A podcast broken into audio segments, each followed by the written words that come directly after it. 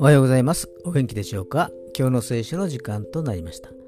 今日の聖書の箇所は、旧約聖書創世記17章1節から2節でございます。創世記17章1節から2節でございます。お読みいたします。アブラムが99歳になった時、主はアブラムに現れ、こう仰せられた。私は全能の神である。あなたは私の前を歩み、全き者であれ。私は私の契約を私とあなたとの間に立てる。私はあなたをおびただしく増やそう。アーメン。神様の約束の言葉を与えられた時には、アブラム99歳、その妻サライ90歳、子供はいませんでした。でも神様は子孫をおびただしく増やそうと言われたのです。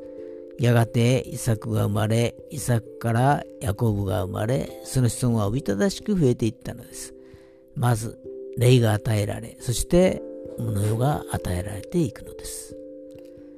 今日も聖霊なる神様と共に歩むことができますように。それでは今日という一日が皆さんにとって良き一日でありますように。よしでした。